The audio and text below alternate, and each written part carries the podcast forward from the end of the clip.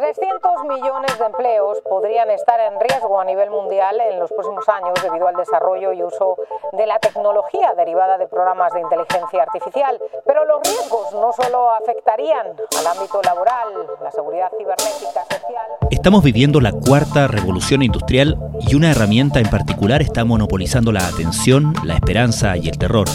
Aunque solo después del lanzamiento masivo de ChatGPT a fines del año pasado el mundo parece haber puesto el asunto en el centro de la atención, la inteligencia artificial tiene varias décadas y conceptualmente cerca de un siglo. Asimismo, científicos en todo el mundo han desarrollado investigaciones fundamentales y construido brillantes carreras en el campo.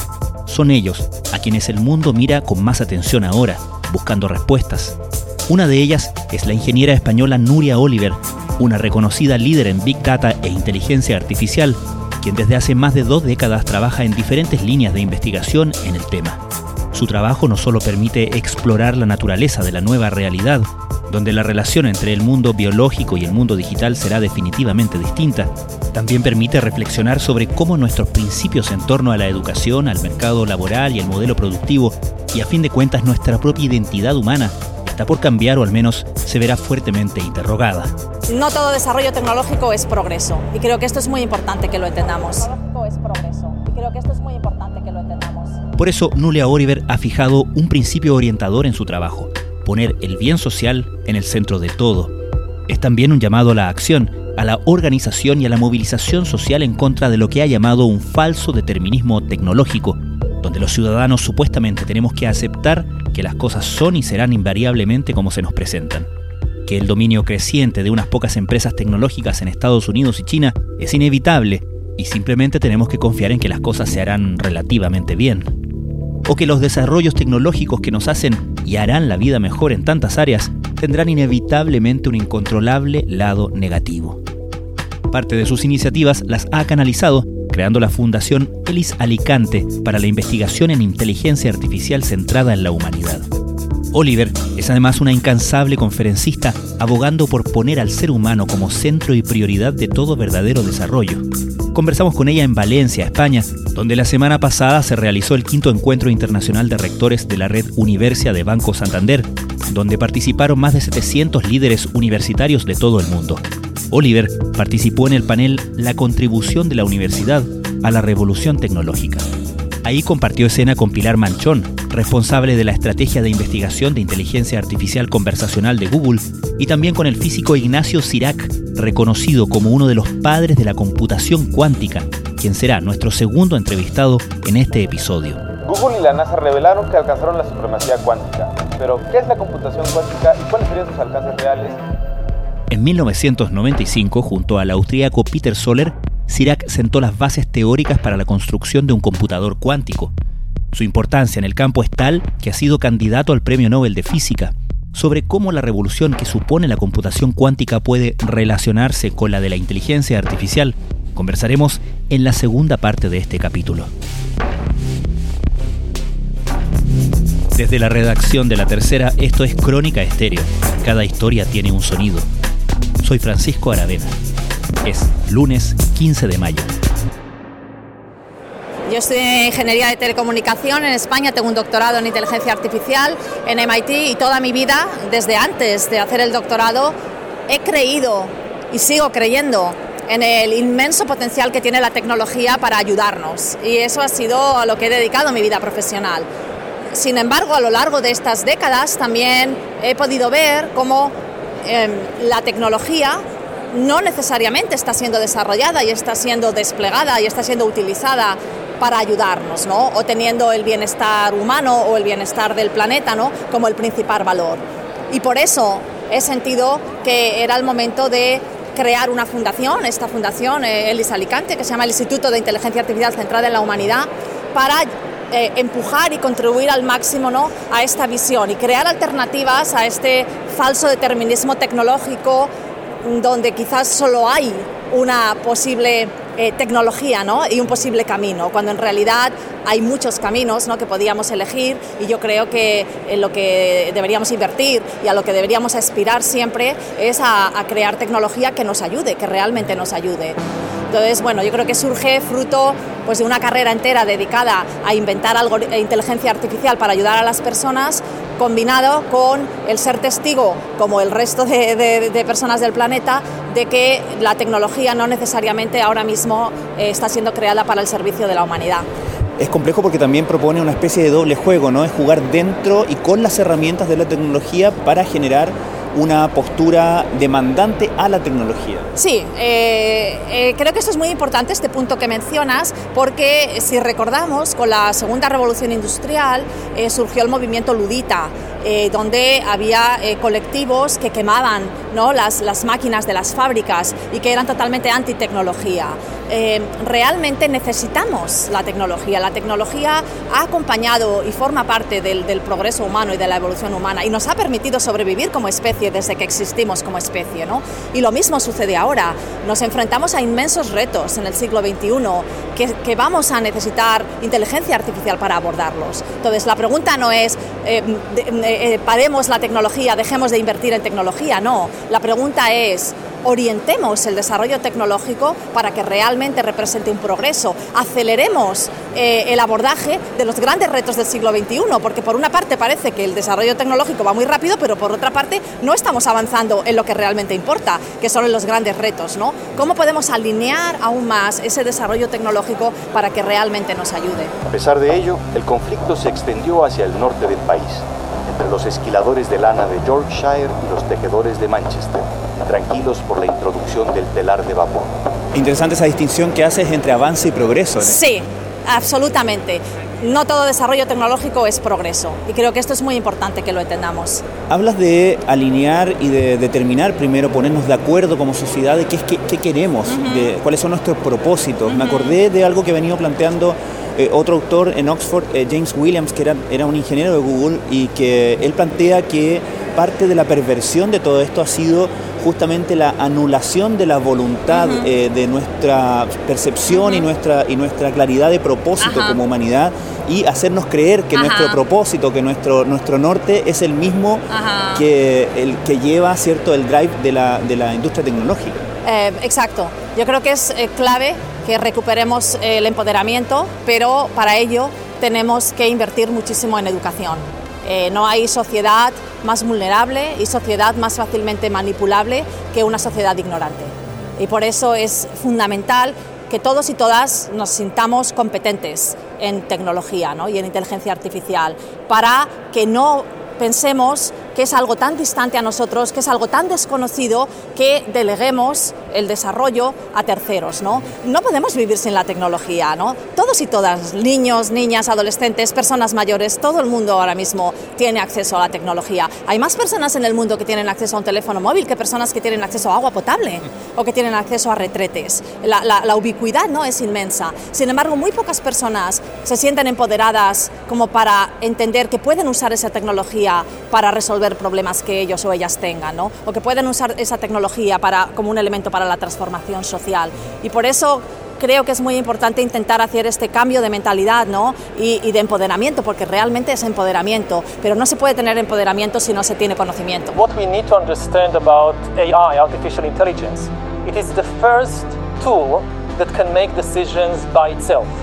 All previous inventions in human history always empowered us they always gave us more power because the decisions were always made by humans. En esta dificultad de comunicación, por así decirlo, en esta, en esta necesidad de puentes quizás entre el especialista y la ciudadanía, ¿no? Que, suele ser una distancia que resguarda mucho a, la, industria también, ¿no? Eh, es decir, aquí, aquí sabemos lo que, o sea, opinamos lo que sabemos, usted no sabe que se callado en el fondo, ¿no?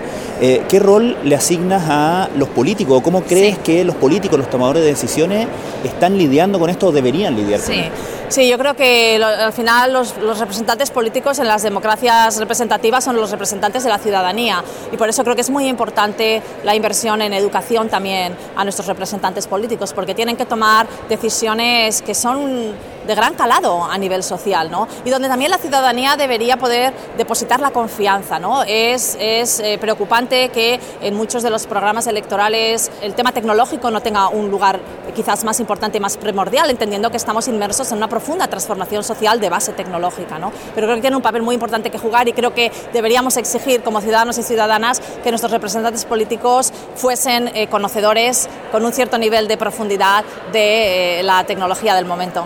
¿Crees que todavía está muy instalada esta idea de que la tecnología es neutra, es, limpia, es aséptica? La tecnología nunca es neutra. A ver, la tecnología puede usarse para el bien y para el mal y yo creo que esto, la analogía más sencilla es la tecnología nuclear. Muy rápidamente el mundo eh, decidió y acordó que utilizar tecnología nuclear para hacer armas no era aceptable a nivel social y podía representar la destrucción del planeta, pero sí era aceptable, por ejemplo, en el contexto médico, donde eh, se utiliza muchísimo la tecnología nuclear. ¿no? Eh, ¿Por qué no hacemos algo similar con otro tipo de, desarrollos tecnológicos como la inteligencia artificial? Y en ese sentido, ¿cómo ves que está empalmando esta gran revolución de la inteligencia artificial, que la, eh, digamos, generativa, la que está teniendo más impacto ahora a nivel masivo, ¿cierto? Con revoluciones de las que también se habló en el panel como la ingeniería genética, como la, computación cuántica. ¿Cómo ves empalmando todas estas revoluciones que, tal como nos dice su palabra, van a tener un impacto tremendo en, la transformación de nuestro mundo?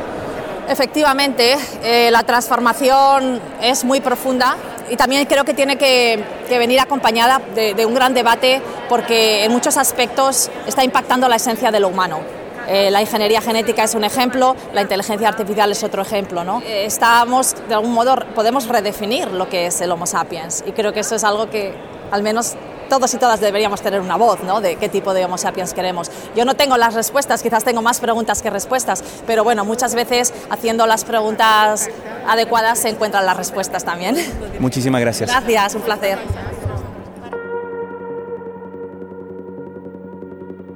Esto es Crónica Estéreo, el podcast diario de la tercera. Recién escuchábamos la conversación con Nuria Oliver, especialista en inteligencia artificial y directora de la Fundación Elis Alicante para la investigación en inteligencia artificial centrada en la humanidad. Ahora vamos a revisar nuestra conversación con Ignacio Sirac, quien ha sido llamado el padre de la computación cuántica en gran medida por haber sentado las bases teóricas para la construcción de un computador cuántico en un trabajo junto al austríaco Peter Soller. Conversamos, como se hace evidente en el audio, en el lobby de un hotel en Valencia, donde Sirac llegó esta semana para hablar frente a los más de 700 líderes universitarios que participaron en el quinto encuentro de rectores de Universia Banco Santander. Comenzamos por preguntarle en qué momento de la llamada revolución cuántica nos encontramos y qué podemos esperar que suceda en paralelo al relacionar las enormes capacidades de la computación cuántica con el aprendizaje de máquinas y la inteligencia artificial. Vale, pues sí que creo que estamos eh, viviendo lo que se suele llamar la segunda revolución cuántica. Lo que pasa es que estas revoluciones tecnológicas y científicas no ocurren de un día para otro, sino que tienen un transcurso largo de tiempo. Y uno no las nota hasta que no ha pasado tiempo. Y estamos en algún momento importante, pero no estamos al final. Todavía queda un, tiempo para que las podamos eh, disfrutar. Existe una preocupación bastante extendida, eh, quizás un poco apocalíptica, eh, que dice que si es que eh, hemos llegado al momento en el que hemos llegado con el aprendizaje de máquinas, con el deep learning y la inteligencia artificial se ha transformado en algo cotidiano tan rápido, con que ha conquistado tantos terrenos tan rápido, evidentemente algo que existía desde hace mucho tiempo, pero ahora irrumpió en, en nuestra cotidianidad con las capacidades computacionales masivas que tenemos hoy cuando eso se junte con la computación cuántica vamos a perder el control. ¿Qué respondes a eso? Bueno, yo creo que eso es posible, pero no está asegurado. Entonces, nosotros, como no tenemos ordenadores cuánticos ya que se puedan probar y en los cuales se puedan pues, implementar estos aprendizajes automáticos y ver si los aceleran, los aceleran mucho o poco, pues todavía no lo sabemos con seguridad. Tenemos la esperanza de que sí, que los ordenadores cuánticos juegan un papel importante pero como digo, es una esperanza más que una afirmación. ¿Pero existe un riesgo de pérdida de control en ese sentido? Bueno, el mismo que existe ahora mismo con los computadores normales, ¿no? En algún momento, pues es posible que perdemos, perdamos en cierta forma el control. Yo no creo que se pierda completamente, pero que sí que se empiecen a influir en la sociedad y tener una influencia negativa en la sociedad. Eh, pues si los llegamos a acelerar todavía más las aprendizaje automático con ordenadores cuánticos, probablemente ese peligro se aumente. Sin embargo, yo creo que estamos a tiempo para mitigar ese, peligro. Lo que tenemos que hacer es ah, ahora concentrarnos en ver qué es lo que planear las cosas con tiempo para ver qué es lo que tenemos que hacer en caso de que esto ocurra. Hace más de 100 años que la física cuántica cambió esta manera de ver el mundo. Sus aplicaciones están presentes en multitud de dispositivos de nuestro día a día. Pero hoy llega una segunda revolución cuántica. Tendremos comunicaciones mucho más seguras y un ordenador que será capaz de resolver en milisegundos problemas matemáticos que somos incapaces de resolver. Tú has has trabajado desde la investigación científica, desde la academia, no, no, has hecho tu carrera como muchos otros, otros científicos y otros físicos en este caso en la empresa privada. Sin embargo, vemos que en esta área la empresa privada lleva un rol muy protagónico, que hay una carrera por desarrollar este primer ordenador cuántico Google, IBM, eh, incluso estados como, como China, ¿no? ¿Cómo crees tú que interactúan las fuerzas en ese sentido de mercado con científicas en algo tan sensible como esto? Te lo pregunto porque evidentemente lo que hemos visto en los últimos meses con la inteligencia artificial ha sido apurado por decisiones de mercado, que fue cuando OpenAI decidió sacar su producto, ¿no? Sí, bueno, pues esto tiene un poquito de historia, es un poco distinto a la inteligencia artificial, porque en el caso de la computación cuántica, partió realmente de científicos. De hecho, en Google pues consiguieron hacer un hito muy fundamental basado en que contrataron a los científicos de las universidades ¿no? que estaban trabajando y que están haciendo ciencia puntera. En IBM es una empresa, pero es un centro de investigación como puede ser un centro de investigación público casi, ¿no? Tienen investigación, investigación desde muy básica, muy aplicada. Y luego, pues en, países como China, pues tenemos que prácticamente toda la investigación es pública, lo que se hace allí, está soportada por el gobierno. Así que sí, ha sido muy importante que entre la industria para que ponga sobre todo financiación y unos medios que no tenemos en los eh, lugares públicos, pero por otro lado se ha nutrido de lo que es los científicos que estaban en organismos de investigación. Y no hay que olvidar también que Estados Unidos ha tenido una larga trayectoria de empujar avances científicos en base a su aparato de defensa. Bueno, claro, Estados Unidos tiene una forma de, realizar la investigación que es distinta a la europea, por ejemplo, en la que allí pues, eh, pues promueven la investigación básica a través de financiación militar, parecida a la que tenemos aquí en, Europa, sin financiación militar, pero allí lo que, es más, lo que tiene más desarrollado que aquí es la conexión con la industria. Eh, allí la investigación que sale de los laboratorios va directamente a la industria y a nosotros nos cuesta mucho más en Europa y probablemente en, Chile también pues llevarlo, llevarlo a la práctica. Ajá. ¿Cómo crees tú que se está relacionando la gente, y nos incluye a nosotros los medios de comunicación generales, ¿no? en términos de la comprensión de fenómenos que a veces uno se da cuenta que son muy complejos, pero que sin embargo están teniendo una, un impacto muy directo y van a tener un impacto muy directo en la cotidianidad de las personas. ¿Crees que esa brecha se está aumentando? ¿Crees que es un, es un área de preocupación esa? Bueno, cuanto las tecnologías se hacen más, más complejas es más difícil llevarlas al público, pero yo creo que los medios de comunicación lo hacen muy bien. Lo que ocurre a veces es que algunos medios eh, se fijan más en los titulares que dan eh, pues a lo mejor alguien que exagera mucho las cosas y en cierta forma pues ayudan a crear una pequeña burbuja. Eso ha pasado en muchos campos, pero por otro lado pues hay otros periodistas que o sea, preguntan, hacen las preguntas y luego pues reportan en lo que, en lo que les contestan, o bien los científicos o bien los, las que trabajan en la industria en, en estos campos. Así que es más difícil ahora para los periodistas porque se hace más difícil, es más difícil para la sociedad entenderlo, pero yo creo que hay un trabajo detrás que hace que este, este bache se pueda, se pueda saltar. Y respecto de esos titulares sensacionales que van instalando mitos, ideas, ¿cuál crees tú que es la noción más errada que está instalada en nuestra sociedad? Bueno, pues que en, cuanto a la computación cuántica, es que la computación cuántica nos va a ayudar en todo. Es decir, que la computación cuántica va a resolver todos los problemas de la humanidad. Eso no es cierto. Sabemos que la computación cuántica va a resolver algunas cuestiones, pero otras no, no las no hace mejor que los ordenadores clásicos. Y de esas cuestiones que sabemos que puede resolver, hay muy pocas de ellas. Quedan muchas por descubrir. Pero eso es lo que, lo que creo yo que es más importante el saber, que es una nueva tecnología. Lo más importante está por descubrir y no va a ser una panacea, sino que simplemente nos va a ayudar, como muchas otras tecnologías nos están ayudando también. Ajá. Tú junto a Peter Soller hiciste esta gran eh, contribución que fue la descripción teórica del primer computador, del primer ordenador cuántico. Ayúdanos a entender cómo se llega a la descripción de algo que no existe, si se quiere. Sí, bueno, pues la cuestión es que cuando hicimos estos trabajos, pues en realidad existía una idea de lo que era un ordenador cuántico, pero no sabía si se podían incluso construir. Y nosotros, bueno, pues un poco por casualidad estamos trabajando en cómo hacer otros aparatos cuánticos, otros equipos cuánticos y nos vimos, nos dimos que con el conocimiento que teníamos, pues añadiendo un poquito más, pues se podía realizar un ordenador cuántico. O sea que creo que fue realmente más una, una coincidencia que ocurre mucho en la ciencia básica, que cuando estás investigando y surge algo, pues hay alguien que está preparado para atacarlo. Entiendo que una de las cosas que te fascinó, por lo menos cosas que leí en, entrevistas tuyas que te fascinó de la física cuántica, es cómo tiene sus leyes particulares en, eh, a escala tan, tan imperceptible para, para el ser humano eh, cosas que eh, hoy día nos pueden parecer, o que, a nuestra escala nos pueden parecer eh, prácticamente mágicas, ¿no? fantasiosas. a medida que el conocimiento ha ido avanzando, que la tecnología, por ejemplo, ha permitido ver cosas que antes no podíamos ver, tanto en el espacio como en, qué sé yo, el colisionador de hadrones y, esa, y esas construcciones que se han hecho justamente para poder ver lo que se sabía en teoría. ¿Se ha confirmado esa magia, esa fascinación para ti? Sí, sí, evidentemente. Nuestros eh, antepasados científicos, los que desarrollaron la física cuántica durante el siglo XX, pues no creían que fuera posible hacerlo, no creían que uno sería capaz de ver un átomo, por ejemplo. Mm. Sabían que estamos formados por átomos, pero tenían una evidencia muy indirecta. No podían haber construido un microscopio para verlo. Ahora los podemos ver, los podemos manipular y eso hace pues que todas estas cosas que yo creo que los científicos las creían, pero no del todo y de hecho pues Einstein, por ejemplo, no se las no se las creía pues ahora es algo cotidiano en nuestros laboratorios. Todavía para la sociedad es algo muy difícil de entender porque no están en nuestros laboratorios y no es algo normal y le queda, es, es muy sorprendente.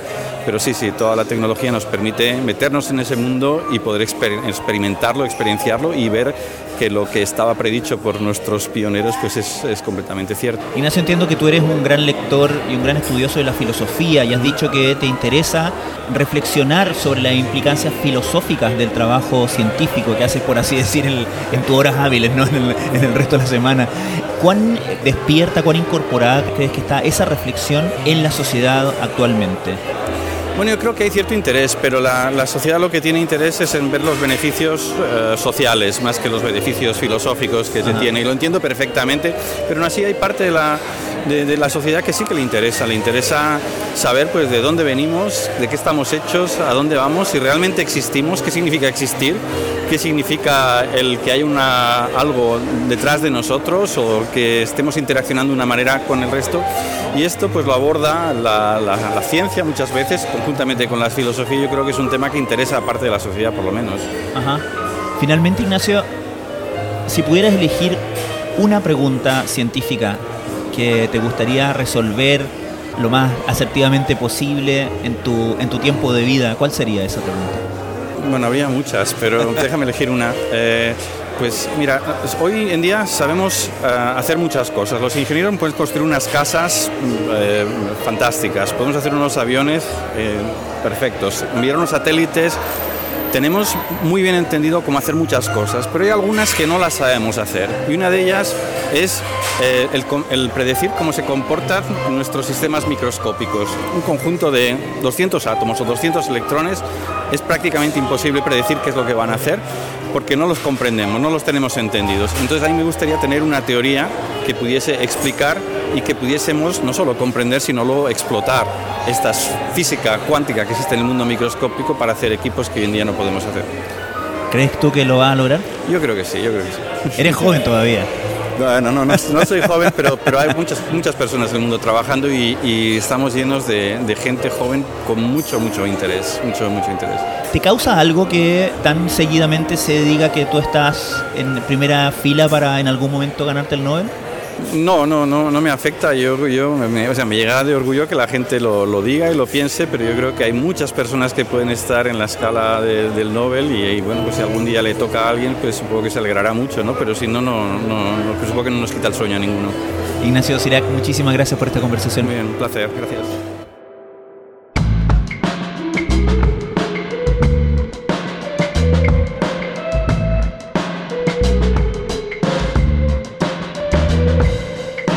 Crónica Estéreo es un podcast original de La Tercera. La edición y conducción es de quien les habla, Francisco Aravena. El diseño y postproducción de sonido son de Michel Poblete. Nuestro tema principal es Say Again de Citadel. Escucha todos nuestros episodios en Spotify o en tu plataforma favorita de podcast y en latercera.com. Nos encontramos mañana en una nueva entrega de Crónica Estéreo. Cada historia tiene un sonido. El podcast diario de la tercera.